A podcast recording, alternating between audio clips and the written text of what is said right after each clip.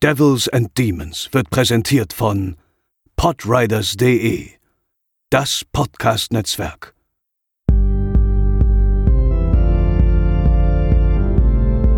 They're coming to get you, Barbara. They're coming for you. Diese Episode wird präsentiert von Vidan, der neuen Mystery-Hörspielserie von Raimon Weber. Die erste Staffel Schrei nach Leben ist ab dem 7. Februar als CD-Boxset oder Download überall erhältlich. Blackdale, im Schatten der Rocky Mountains. Mein Name ist Miles Vidan, stellvertretender Sheriff von Blackdale. Miles, es ist etwas Furchtbares geschehen. Was? Lauf, Charlie! Geh lauf! Geh weg! Lauf! Gib das Signal, auf das sie alle verrecken. Wie Dan, Schrei nach Leben von Raimon Weber. Hallo und herzlich willkommen zur 108. Episode von Devils and Demons. Ich bin der Chris und an meiner Seite ist wie in der letzten Episode André. Hallöchen. Hallo Chris. Wir waren zusammen auf den Fantasy Filmfest Nights. Der ist ja nicht mehr White Nights, der ist jetzt Nights. Ähm, welches stattfand bei uns hier in Hamburg am Wochenende vom 11. bis 12. Januar, wie auch in manch anderen Städten. In, ich glaube in Frankfurt und Köln und Stuttgart war es ein Wochenende später. Äh, ein buntes Potpourri aus zehn Filmen aus verschiedenen Genre-Kino, Subgenre, äh, würde ich es mal bezeichnen, ähm, mit Filmen, die ja jetzt auch demnächst schon im Heimkino veröffentlicht werden, aber auch mit äh, großen Premieren wie Jojo Rabbit, auf den wir später zu sprechen kommen. Wir haben uns ähm, knapp die Hälfte der Filme angesehen. Zeitlich war jetzt nicht alles möglich, da ja teilweise die Filme auch schon mittags anlaufen und äh, unser eins da ja noch gemütlich im Pyjama auf Kaffee trinkt. Kaffee trinkt und rumschlummert. ähm, am Freitag haben wir uns ähm, zunächst Clifton Hill angesehen. Ich weiß nicht, darf ich es verraten, äh, wie viel, also wir, saßen beide nebeneinander, aber ich glaube nur einer hat ähm, 100% des Films gesehen. das war nicht ich. nee, das warst nicht du. Aber es war auch nicht weiter schlimm, obwohl du tatsächlich ein bisschen was verpasst hast. Also Clifton Hill ist ähm, ein Film von Albert Sheen, der, ja, ich würde sagen, so ein, so ein ruhiger, aber durchaus spannender Crime-Thriller ist, der mit einem schönen Score überzeugt, der auch, auch, auch gelungene Bilder abliefert, der eine, eine beunruhigende Atmosphäre hat, der eine richtig gute Hauptdarstellerin hat, die mich durchaus überrascht hat. Ähm, ich muss mal ganz kurz gucken. Twopence Middleton heißt die Dame, hat äh, tatsächlich wirklich sehr gut gespielt. Ähm, hat mich so an, an viele viele andere Filme oder Serien erinnert. Das hat so ein bisschen was von Twin Peaks, aber auch ein bisschen Veronica Mars oder wer noch die, die Nancy Drew Comics oder Geschichten kennt, äh, die sind auch so in, in diese Richtung. Das ist einfach ziemlich gelungen. 70 Minuten lang ähm, bis zur Auflösung. Also ich will sie jetzt nicht vorwegnehmen. Aber die hat mir nicht so ganz gefallen und, und äh, dadurch ging so ein bisschen auch für mich im Nachhinein die Qualität, die aufgebaute Qualität der vorherigen 70 Minuten so ein bisschen verloren. Ähm, ja, ich denke mal schon, das ist der, der, der, der Regisseur hat jetzt ja auch noch nicht allzu viele Sachen gemacht, aber man erkennt auf jeden Fall das Potenzial. Also der schafft es auf jeden Fall, so eine Geschichte durchaus zu erzählen ähm, und, und auch in die richtigen Bilder zu packen. Und das hatte alles so eine, auch so eine beklemmende Atmosphäre. Man hat auch mitgerätselt, aber die, die Auflösung war dann so ein bisschen, ja, zu durchkonstruiert, als dass man da hätte von vornherein drauf kommen können. Und aber auch nicht so, dass man sagt, oh krass, wow, so, es war halt auch kein What the fuck Moment, es war einfach so eine, ja, schon fast banale Auflösung, würde ich sagen, aber der schlägt auch ein paar ernste Themen an und, und, und verpackt die auch wirklich gut. Also ich fand ihn durchaus äh, hochwertig und auch sehenswert und, und David Cronenberg spielt einen Podcaster und allein deswegen sollte man den Film äh, doch unbedingt mal sehen, finde ich. Also mir hat der ähm, doch, doch, der hat mir gefallen. Also dreieinhalb Sterne war es mir auf jeden Fall wert. Äh, ich sehe da Potenzial bei dem Regisseur. Also wenn er dann noch, ein, noch ein etwas besseres Drehbuch beim nächsten Mal vorgelegt bekommt, ähm, erwarte ich da jetzt vielleicht nichts, nichts Gigantisches, aber zumindest in unserem Lieblingsgenre doch äh, sollte man auf dem Schirm haben, den Namen. Ich werde Was hast du denn ich, von dem ich Film werde ihn, ich werde ihn nochmal nachholen dann irgendwann. aber, aber Podcast habe ich mitbekommen, das war gut, ja. Ja. Aber dafür warst du, warst dafür umso wacher beim nächsten Film, den wir gesehen haben. Und das ist äh, Synchronic von Aaron Moorhead und Justin Benson, die ja durchaus auch schon ein paar Sachen aufs Parkett gelegt haben. Ich habe äh, tatsächlich die vorherigen Filme eher so ein bisschen ausgelassen, aber du hast ja, glaube ich, Spring gesehen und, und ähm, was nee Bliss nee Bliss war an war war Nee, Bliss Endless, ist Endless war das ne Die Endless, ja. Ich habe alle, ich habe alle von denen gesehen, außer ihren ersten, den ähm, Relentless, Relentless, Retention, Retention, oh Gott. Resolution Resolution, sowas. alle Wörter mit R einmal durch. Äh, genau, den habe ich nicht gesehen. Muss ich noch gucken, vor allem, weil es quasi äh, eine Vorgeschichte zu The Endless ist und man The Endless wohl besser verstehen soll, wenn man den kennt. Und äh, da Endless sehr verworren war, glaube ich, kann das helfen, ja. Ja also auch die Besetzung überraschend es ist erstmals man hat das Gefühl dass die beiden erstmals so ein bisschen mehr Budget jetzt an die Hand bekommen haben und dementsprechend auch bekannte Schauspieler verpflichten konnten. Zum Beispiel Jamie Dornan spielt zusammen mit Anthony Mackie die Hauptrolle. Ähm, das ist ein Film der hat uns glaube ich beide ziemlich überrascht weil er ja durchaus ähm, erstmal auch wie so eine Art Crime Thriller aus der aus der Sicht von zwei Paramedics quasi äh, verfolgt wird, um dann in ein Zeitreisedrama zu münden. Also das war eine sehr interessante Reise für mich, fand ich. Ja, die, die, die tonalen Sprünge im Film sind wirklich sehr unvorhersehbar. Ähm, wie du sagst, er beginnt so als Crime-Thriller. Ich dachte, das geht jetzt in so eine Richtung so fast schon sieben. Sie entdecken Ja, da genau. so ein paar, paar entstellte Leichen mit super merkwürdigen ähm, Tatorten, wo du dir nicht herleiten kannst, so wie ist das passiert und was ist da los. Und dann ja, switcht er aber um. Es geht dann quasi um so eine, eine Droge. Ne? Es geht um eine, um eine, um eine neue super Szene-Droge, die leider die Nebenwirkung hat, dass man Zeitsprünge machen kann. Oder das heißt, machen kann, man, man erlebt Zeitsprünge, äh, je nachdem, wo man sich eben aufhält, äh, quasi jeder, jeder Standpunkt auf der Erde äh, bringt dich an einen anderen Ort, zu einer anderen Zeit. Und ja, so, so verschwinden plötzlich viele Menschen, beziehungsweise ja, ihre Realität verschmilzt mit der Vergangenheit, kann man so sagen. Ja, und daraus entwickelt sich dann ein, ein wirklich stranger Sci-Fi, Horror, ja, fast schon Drama, wie du sagst. Es gibt ja dann so Ebenen, die noch auf der Drama-Ebene laufen, durch, durch Krankheitsfälle und, und ähm, ja, Familien. Ent, Ent, Entrückung und solche Geschichten. Also es wirklich springt sehr durch, durch die verschiedenen Genres, ja. Und der schafft auch einen guten Spagat. Und ich dachte wirklich zwischenzeitlich, als es dann so langsam angefangen hat mit diesem Time Traveling, dachte ich so, oh, was ist das jetzt für ein Quatsch? Aber der hat mich richtig schnell wieder zurückgeholt und aufgenommen. Und wa- was vor allem eben auch an den Darstellern liegt, die das halt nicht lächerlich, sondern wirklich glaubwürdig performen und auch sehr emotional performen. Also da, die haben ja beide, beide Hauptfiguren haben ja auch so ihre privaten Schicksalsschläge und das ist alles gut verpackt, ohne dass man irgendwie gesättigt, zu sehr gesättigt wird von einem der, In einem der Inhalte. Ähm, das, das hat wirklich gut funktioniert und es sah auch wirklich recht hochwertig aus. Also man darf ja nicht vergessen, gerade wenn man im niedrig budgetierten Sektor so eine Sache macht, gerade mit, mit, mit äh, Zeitsprüngen und, und Ausschnitten aus der Vergangenheit dann auch so. Und der Film löst es eigentlich relativ smart. Er trägt nicht zu dick auf, sondern sucht sich dann schon so Dinge in der Vergangenheit, die man durchaus auch mit dem niedrigen Budget bewältigen kann. Ja. Aber es ist trotzdem so, dass du merkst, okay, cool, dass sie das jetzt so zeigen können und so. Also gerade gerade der letzte Zeitsprung, die Endsequenz, die ist schon vom Set her ist das schon sehr aufwendig. Ja, auf jeden Fall. Und der hat auch ein paar Momente, wo man auch durchaus schmunzeln muss. Also der, der nimmt sich zwar sehr ernste Film, aber der hat in all dieser, ja, wie sagt man, in dieser schwermütigen Atmosphäre nimmt er sich auch immer ein paar Sekunden, um das Ganze mal ein bisschen aufzulockern. Aber das hat richtig gut funktioniert, muss ich sagen. Und das hat auch so dafür gesorgt, natürlich gibt es da so ein paar Logiklöcher auch. Das hast du ja grundsätzlich immer so, aber hey, es ist ein Film über Zeitreise. Niemand weiß von uns, wie Zeitreise funktioniert. Über eine Also, Droge, die it. Zeitreise auslöst. Also es ist halt wirklich, es ist ein, es ist ein Fantasy-Film. Ähm, da muss man es, glaube ich, nicht mit der, mit der, mit der Logiklupe suchen.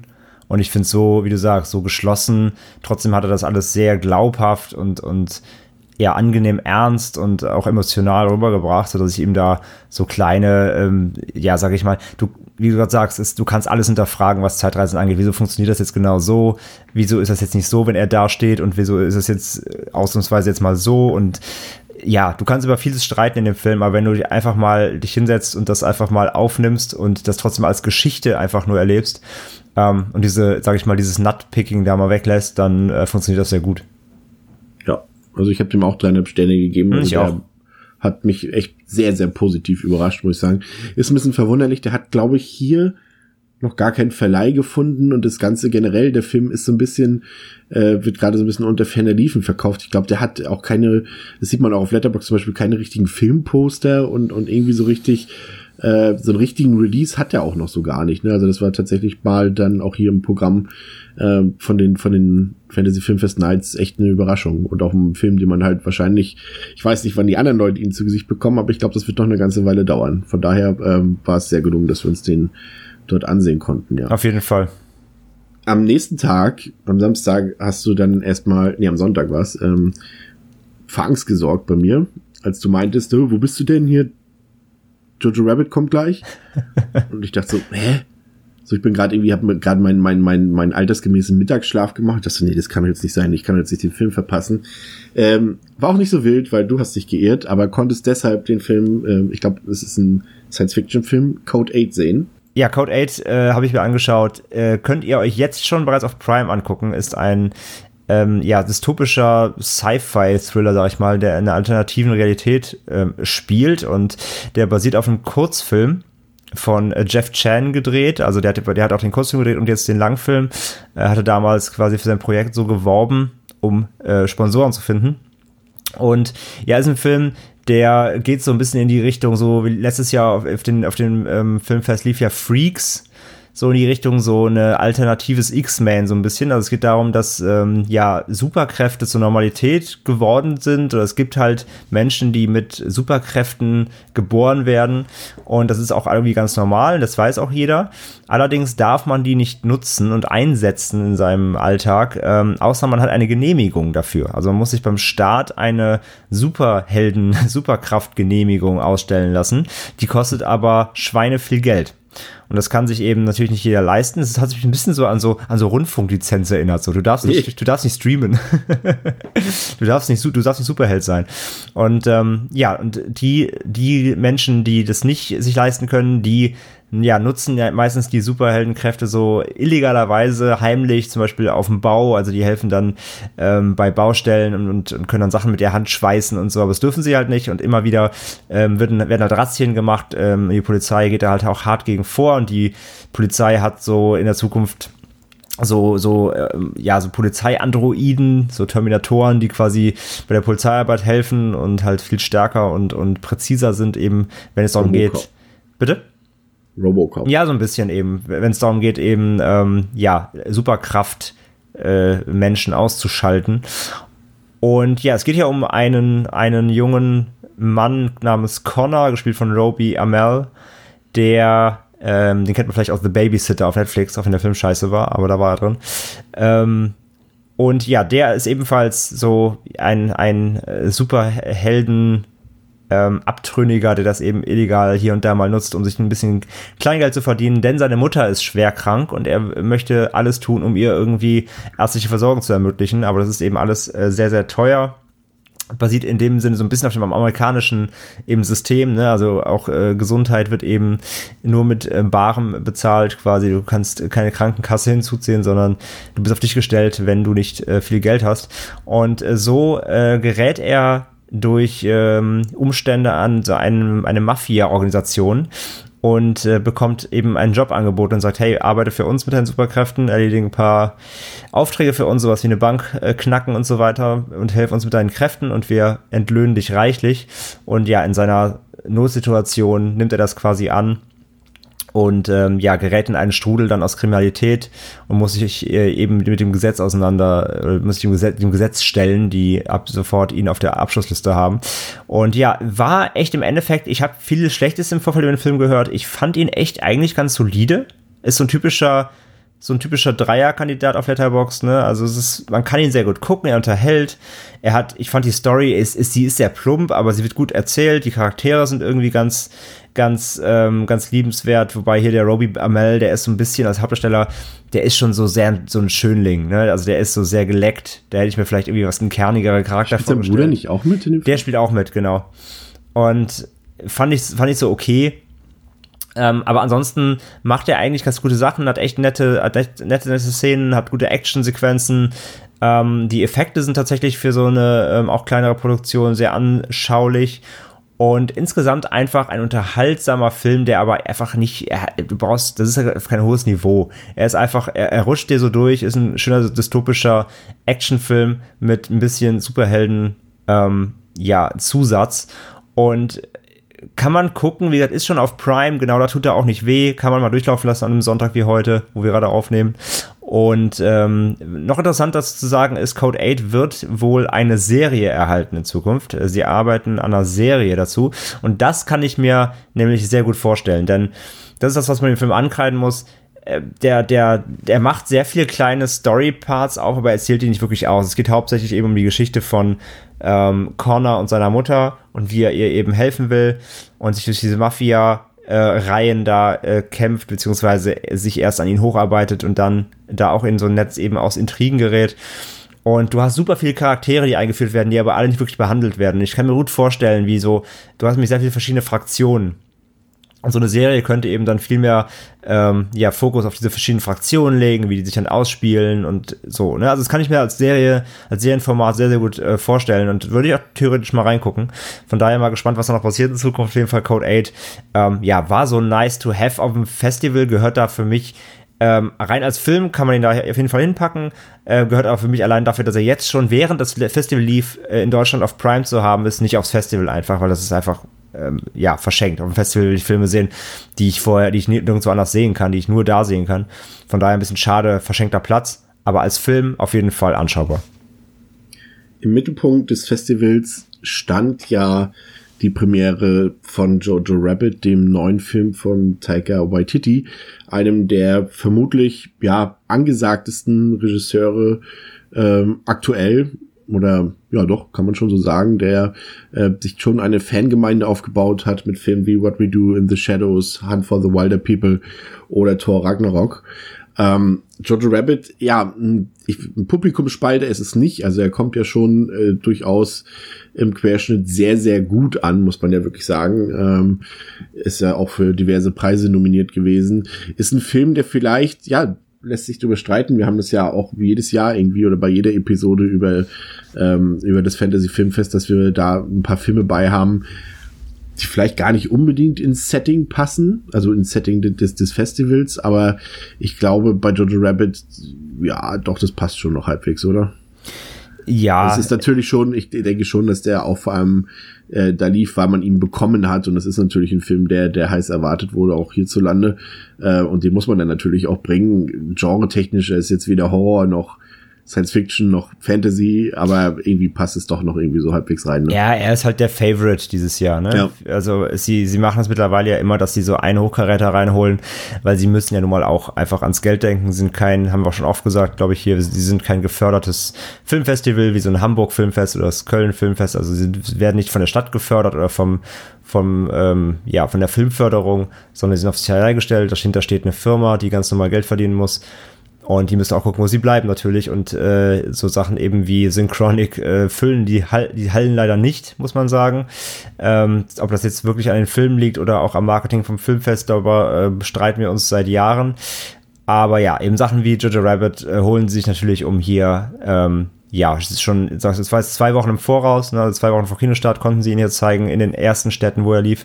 Und äh, das ist natürlich für sie ein Anreiz, um da die, die äh, Hallen zu füllen, um da auch ein bisschen das Geld reinzuholen, was die anderen Filme vielleicht äh, aussetzen.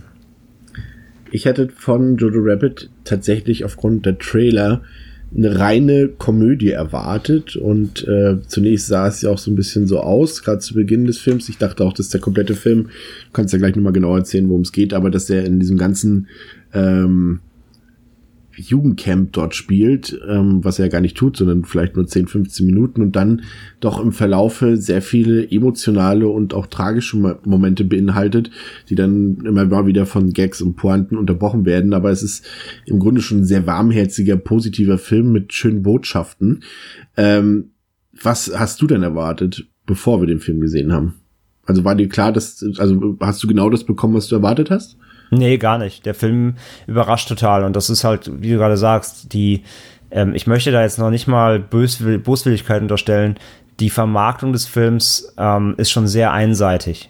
Die Vermarktung des Films zeigt dir eigentlich einen klassischen Waititi im Stile eben von, ähm, ja, von What We Do the Shadows oder Wilder People, ähm, der, der wirklich von, von Humor durchzogen ist, wobei selbst Wilder People hat das kleine andere Elemente, aber auch sehr spärlich. Aber man erwartet schon eine klassische Satire, eine überzogene Satire, ähm, ja, Schenkelklopfer am laufenden Band und äh, mal quasi einmal kurz das gesamte Dritte Reich auf den, auf den Kopf gestellt und ins Lächerliche gezogen. Genau, und dem ist halt nicht so. Und ähm, ich finde es aber im Endeffekt, also für, ich habe es nicht als schlimm empfunden, weil es mich dadurch noch mehr überrascht hat, wie viele Facetten der Film eigentlich wirklich bietet. Und der hat mich so doch dann doch sehr kalt erwischt, was einige Momente angeht. Kalt erwischte mich vor allem tatsächlich die, die Performances im Film. Also ich muss sagen, ähm, ich bin ja schon seit, seit vielen Jahren großer Scarlett äh, Johansson Fan ähm, musste aber in letzter Zeit ja doch eher mich an irgendwelche Marvelesken Rollen gewöhnen, ähm, nachdem sie ja dann doch äh, so ein bisschen das Indie-Kino beiseite gelegt hat, aber jetzt wieder voll da ist äh, mit äh, Marriage Story oder eben auch Jojo Rabbit und sie hat mhm. wirklich lange nicht mehr so gut gespielt. Also das hat sie wirklich richtig klasse gemacht. Für mich richtig schön. So eine, diese, diese Mutterrolle, die sie dort spielt, so ja. warmherzig, aber auch so smart und clever und auch humorvoll. Das macht sie klasse. Und auch die beiden Jungstars, äh, äh, Roman Griffin Davis und äh, Thomasine McKenzie, die spielen richtig großartig, muss ja, ich sagen. Definitiv. Also das, das hat mir wirklich, war für mich auch das Highlight des Films, ähm, die, die, die Schauspielleistung. Äh, über Taika Waititi selbst als, als Adolf Hitler Verschnitt ja, kommen wir gleich noch drauf zu sprechen, würde ich sagen. Dem können wir ein extra Segment er, er, er, war, er war halt die Karikatur natürlich, ne? Klar. Ja. Aber auch ein Sam Rock Rockwell ist halt wieder super als Captain Klenzendorf. Und überhaupt, der ist einfach sehr gut besetzt, der Film. Der ist sehr gut besetzt. Ja, tatsächlich, bis in die kleinsten Nebenrollen, muss man wirklich sagen. Ähm, ja, okay, gehen wir vielleicht erstmal auf den Humor des Films ein. Also wir können ja einmal kurz für all, die, für all die ihn wirklich noch nicht gesehen haben und jetzt ja. gar nichts kennen, wir können einmal kurz sagen, worum es geht. Also es geht um, um Roman Griffin Davis, der spielt eben Jojo Betzler, ähm, einen kleinen Jungen im, ähm, ja, es spielt zum Ende, so gegen Ende des Zweiten Weltkriegs äh, im Dritten Reich und ähm, ja, er ist ein aufstrebender Nazi, kann man sagen. Ähm, er, er ist im, er ist gerade einberufen worden in dieses, ich weiß nicht, wie das, wie das genau heißt. Das ist ja quasi die Vorstufe von der Hitlerjugend. Also ja. diese, diese Camps, wo ja junge ähm, die jungen ähm, ähm, ja, Schüler beziehungsweise die, die Jungs ja an, angefüttert werden sollen für die Hitlerjugend. Und ihnen werden da eben, ja, ist fast wie so ein Pfadfindercamp für Nazis, ihnen werden da äh, diverse Dinge erklärt, ne, wie so alles zu laufen hat und äh, wer ist der Feind, der Jude und wieso ist er so böse und ähm, wird, dann, wird an die Tafel gemalt, dass der Jude aussieht wie ein Teufel mit Hörnern und so und ja, so Kinderindoktrination schon in frühen Jahren einfach. Das, ich weiß nicht genau, wie man diese, wie man das nannte früher, aber auf jeden Fall ist, ist das so die Vorstufe der Hitlerjugend und dann schon mal die ersten, ersten Erfahrungen auch mit Waffen und im Wald trainieren und Granaten werfen und hast du nicht gesehen. So und ähm, er ist dann so richtig Feuer und Flamme und ist halt, ne, ähm, ja, wie gesagt, aufstrebender, aufstrebender jungen Nazi der da voll dran, daran glaubt und das alles ganz toll findet. Und ähm, ja, bestärkt, äh, bestärkt wird er da in seinem, in seinem Glauben immer von seinem imaginären äh, Freund, nämlich niemand anders als Adolf Hitler. Ähm, und der ihm dann äh, ja gut zuspricht und äh, immer wieder sagt, was für ein toller Junge er ist und ähm, er muss ja ans Reich glauben und hast du nicht gesehen.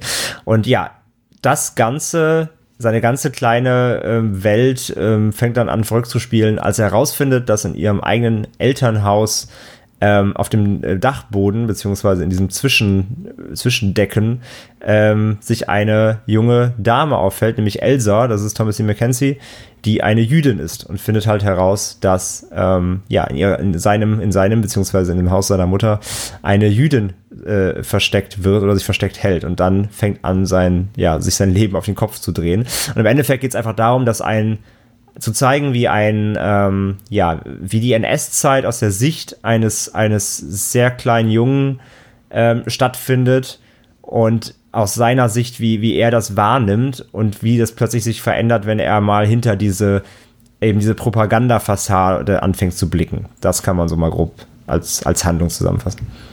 Ja. Ähm, ja, erstmal hum ja, Humor, erstmal Humor. Erstmal Humor, ne? Erstmal Humor. Erstmal Humor. Weil das vielleicht der, der, der größte, die, die größte Diskrepanz in unserer Einschätzung des Films äh, sein dürfte. Also es, es, es ich hatte tatsächlich meine Schwierigkeiten. Also der hat natürlich Gags bei, bei denen man immer lacht, zum Beispiel gerade eben schon am Anfang in dem, in dem, in diesem äh, Pfadfinder-Camp da. Ähm, aber generell, also Taika Waititi spielt eben äh, eine, ein Klamauk-Hitler dort, der quasi im, wie sagt man, in der, in der, wie sagt man, ähm, helfe mal kurz. Was suchst du? Von dem kleinen, von dem kleinen Jungen in, in Gedanken quasi. Auftaucht. Imaginär. Imaginär, genau, als imaginärer bester Freund sozusagen. Und ja, ich habe da wirklich ein bisschen meine Schwierigkeiten gehabt, weil für mich wirkt das Ganze so, dass man die, das, äh, diese Dritte Reich-Satire ähm, so explizit für die Amerikaner produziert hat, weil ich finde, dass dort das Thema auch in seiner in seinen Humorebenen doch eher oberflächlich äh, behandelt wird. Das sind halt so Witze, die man irgendwo auch schon gesehen hat, sei es in irgendwelchen deutschen Filmen oder auch in, in ausländischen Filmen oder sei es bei Charlie Chaplin schon.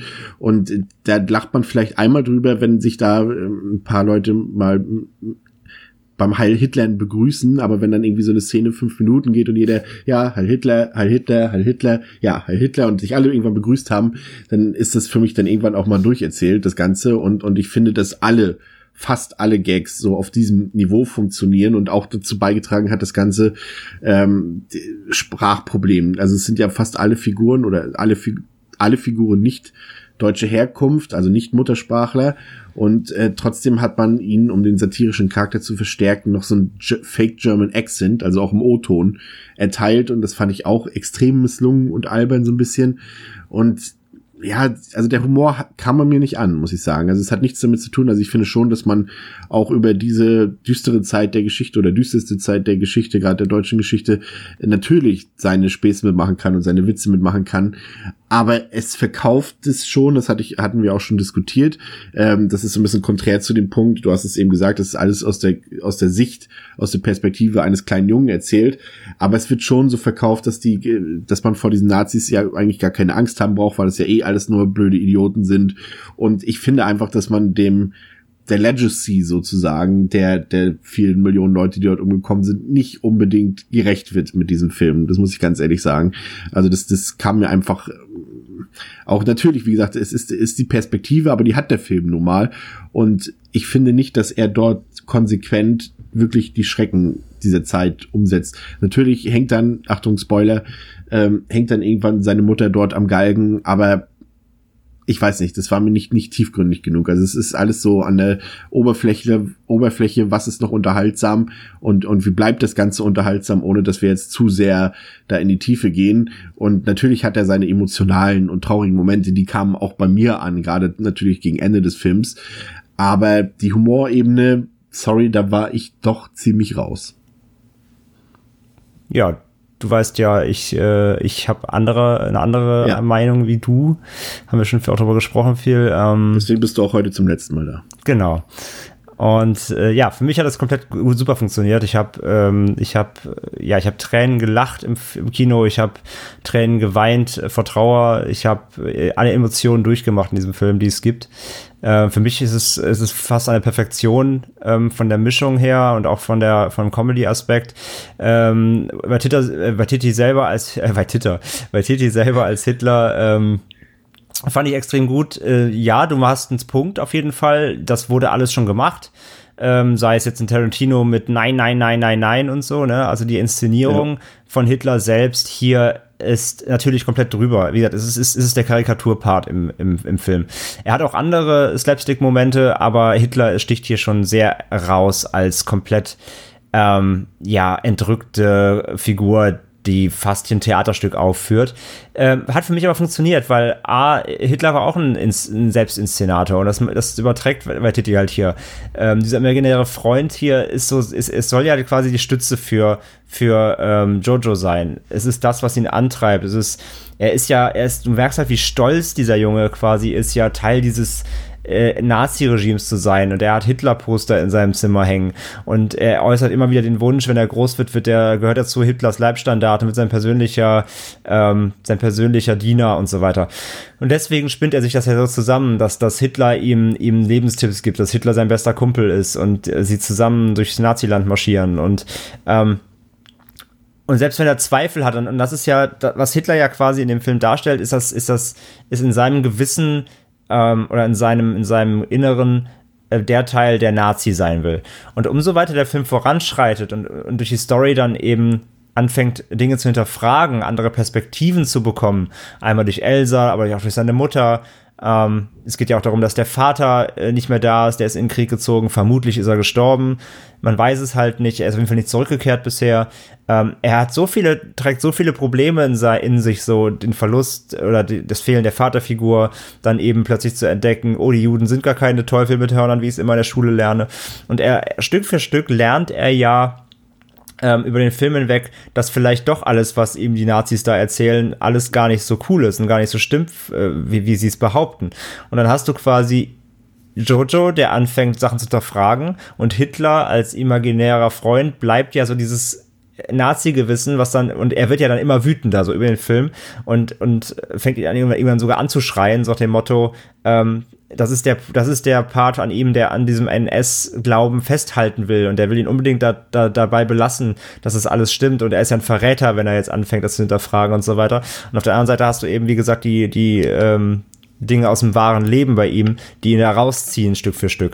Und das fand ich halt super dargestellt dadurch, dass, dass, dass dieses äh, Unterbewusstsein äh, einfach Hitler ist, das, das daran festhalten will, an dieser Propaganda, die ihm seit Kindertagen eingeimpft wurde und sein ganzes Leben eigentlich bestimmt.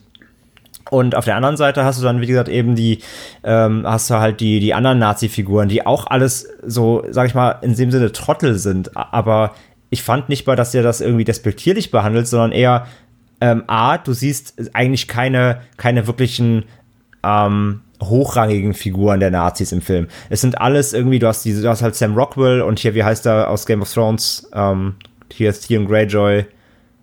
Äh, äh, Elfie Allen. Ja, genau. Der, der spielt ja auch da einen der Ausbilder.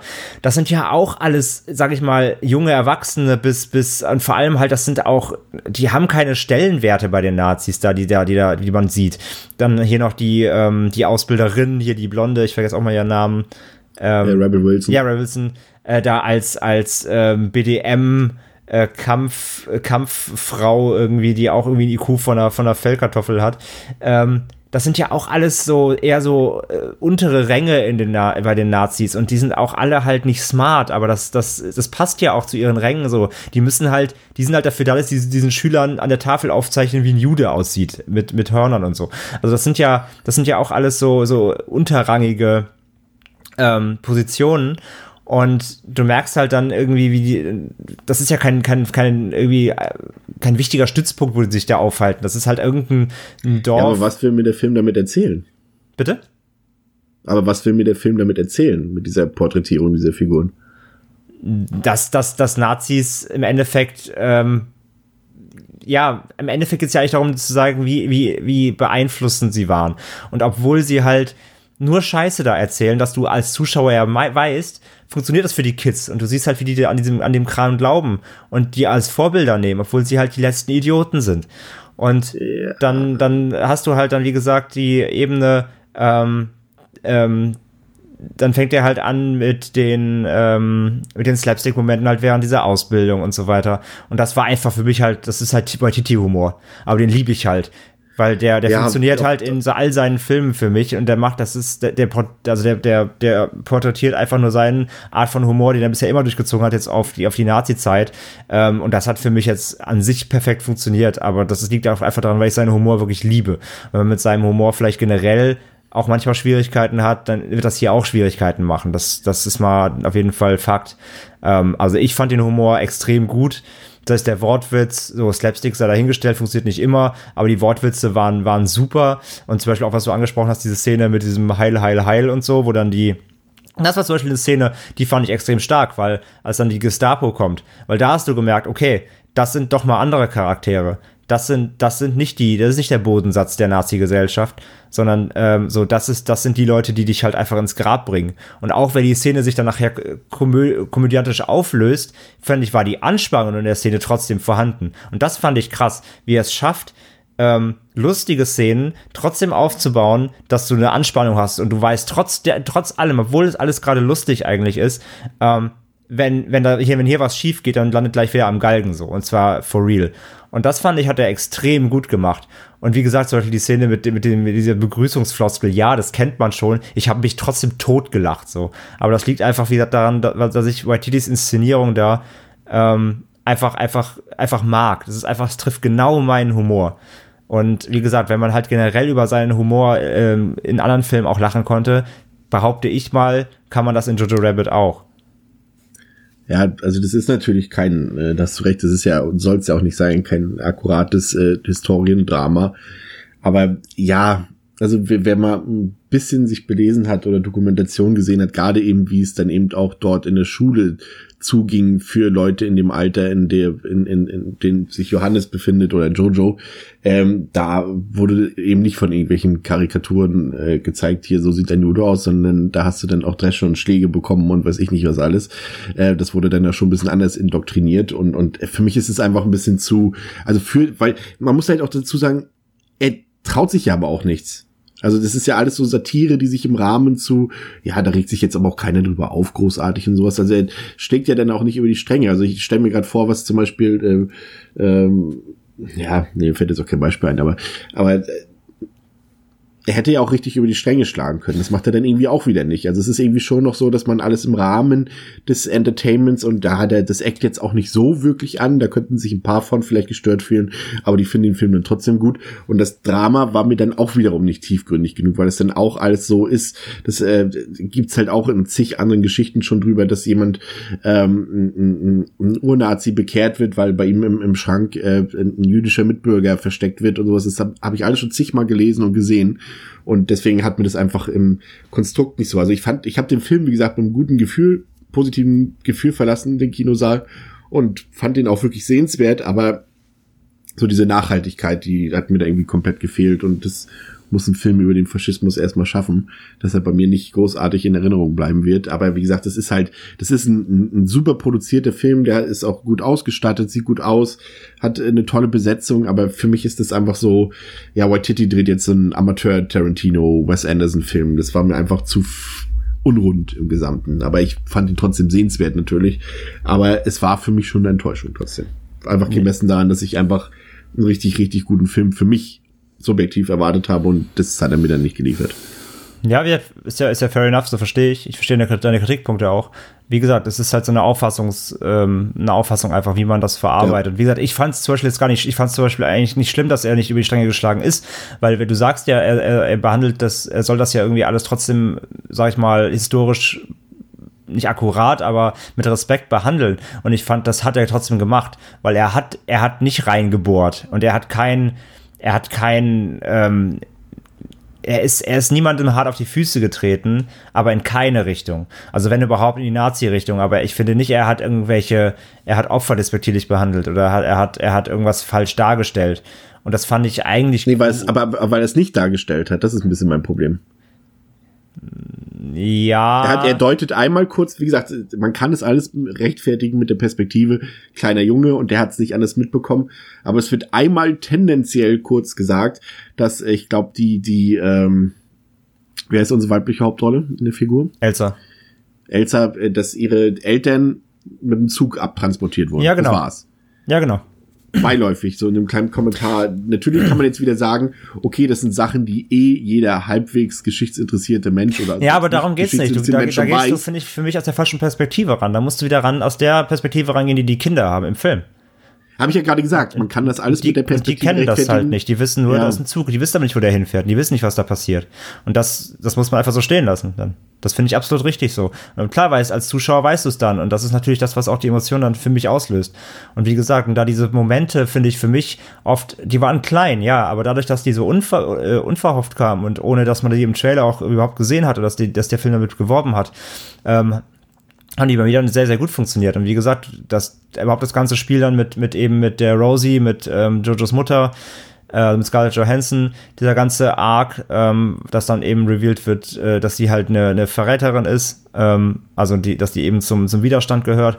Und ähm, dass äh, dann diese kleinen Geschichten mit Elsa, dann mit ihrem, mit ihrem angeblichen Freund, ne, wie dieser Aufbau mit den Briefen, die er dann schreibt, da waren so viele kleine, schöne Sachen drin, die das alles immer so unterfüttert haben. Und dadurch haben dann, hat dann jeder Moment des, des Dramas oder de, der Momente, wo es dann, wo es dann wirklich emotional wird, finde ich, haben für mich so super funktioniert, weil das alles so Kleinigkeiten waren, die das gefüttert haben.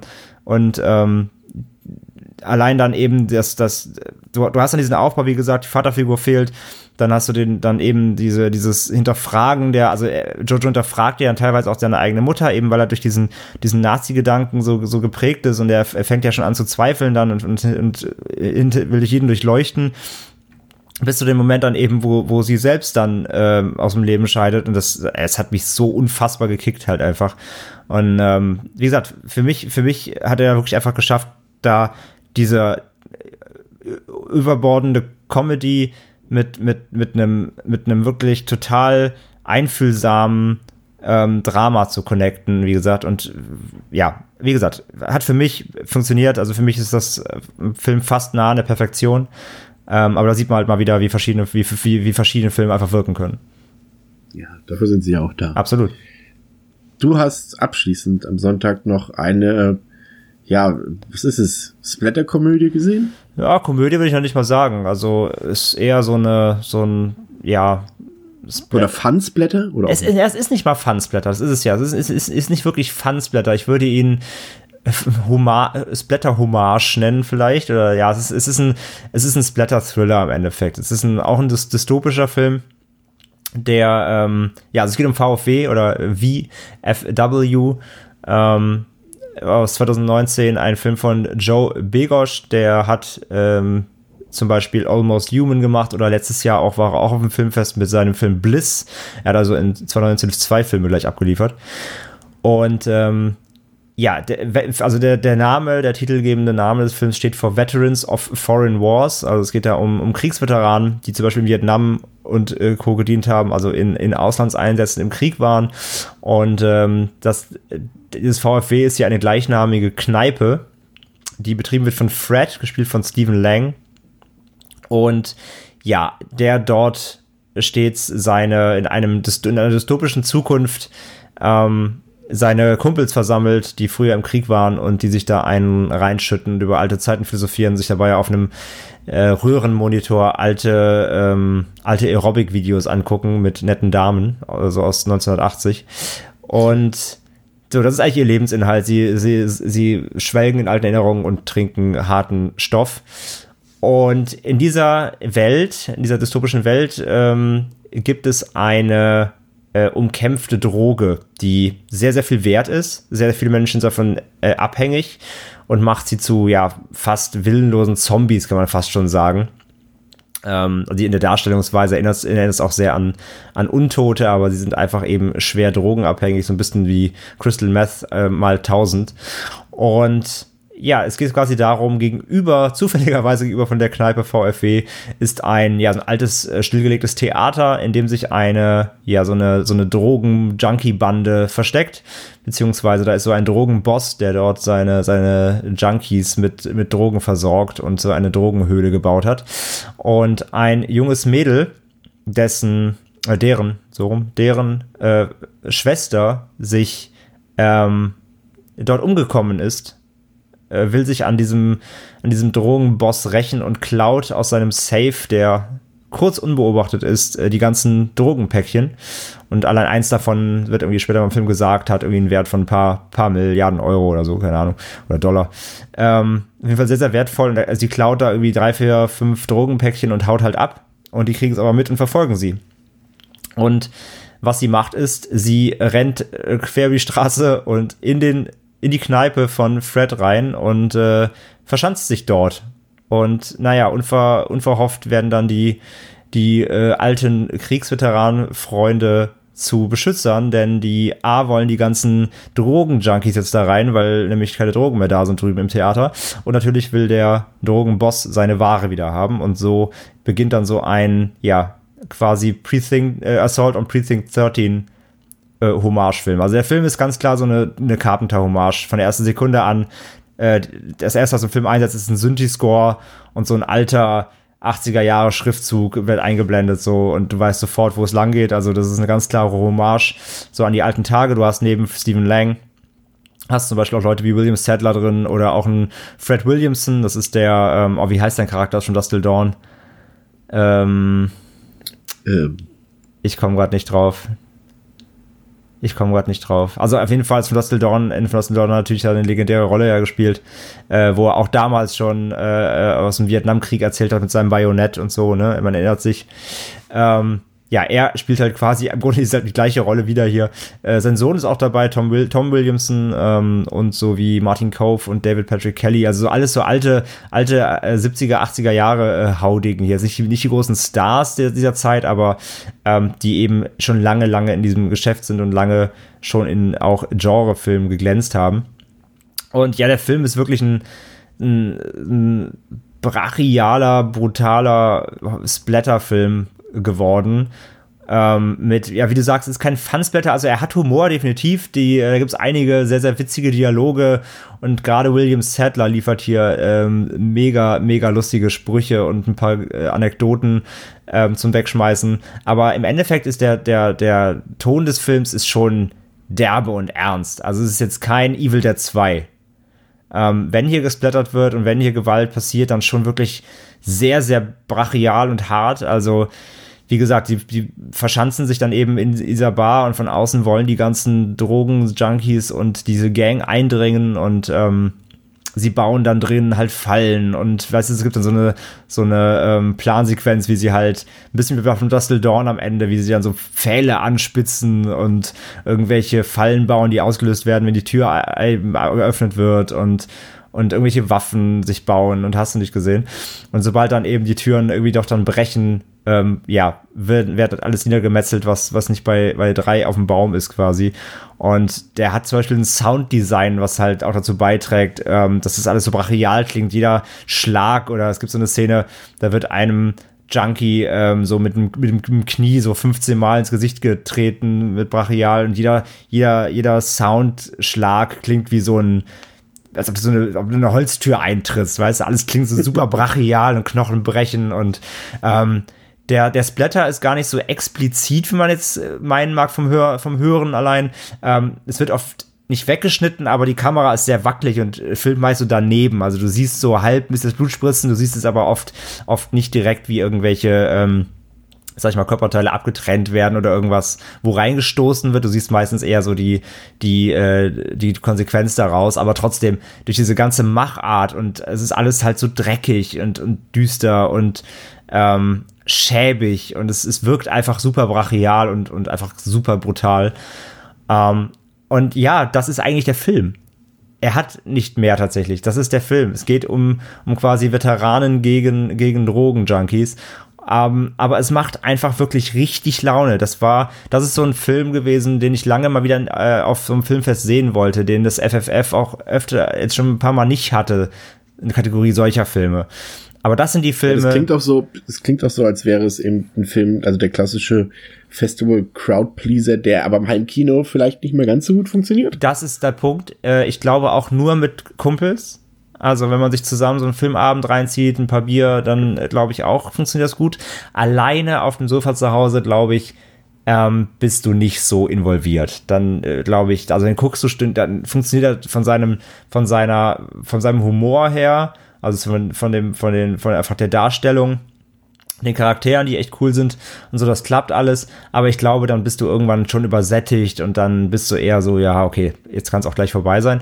Ähm, Im Kino war es halt eine Gaudi, es gab Szenenapplaus, es gab, ähm, also nicht so überbordend, wie ich mir erhofft hatte. Das liegt auch vielleicht ein bisschen am, am deutschen Publikum, die ja nicht immer ganz so abfeiern, wie man es so aus anderen Ländern immer wieder hört, wenn da irgendwelche ähm, auf, auf Genre-Festivals mal so Crowdpleaser laufen, wo dann wirklich äh, die Meute tobt und so.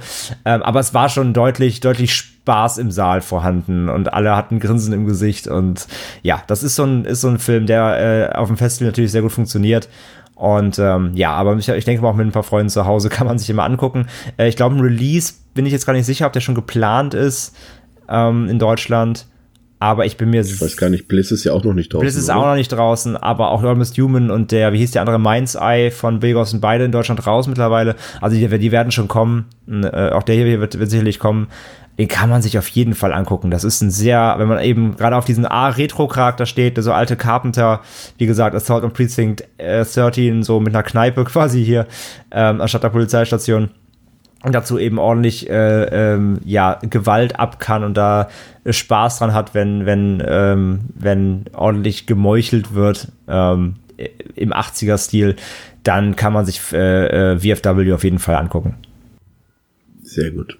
Ja, ähm, ein paar Filme mussten, wie gesagt, aus Zeitgründen auslassen, aber wir lassen nicht nach. Auch in diesem Jahr wird es natürlich vom richtigen Fantasy Filmfest wieder unsere allseits beliebte Coverage geben. Vielen Dank, dass ihr zugehört habt und dabei gewesen seid. Vor allem auch du, André. Danke, dass du wieder da warst. Äh, gerne, gerne. Man kann ja schon vielleicht noch gerade vorweggreifen. Im Mai sind die nächsten Nights. Ja. Ähm, die waren früher sonst immer so eher schon April, Ende März. Äh, jetzt sind sie im Mai und dann im Herbst, wie du gerade sagst, da ist dann wieder das, das richtige, äh, das richtige lange Filmfest, das zweiwöchige. Kann man sich auf jeden Fall schon mal vormerken. Wunderbar. Okay, danke fürs Zuhören und bis zum nächsten Mal bei Devils and Demons. Ciao, ciao.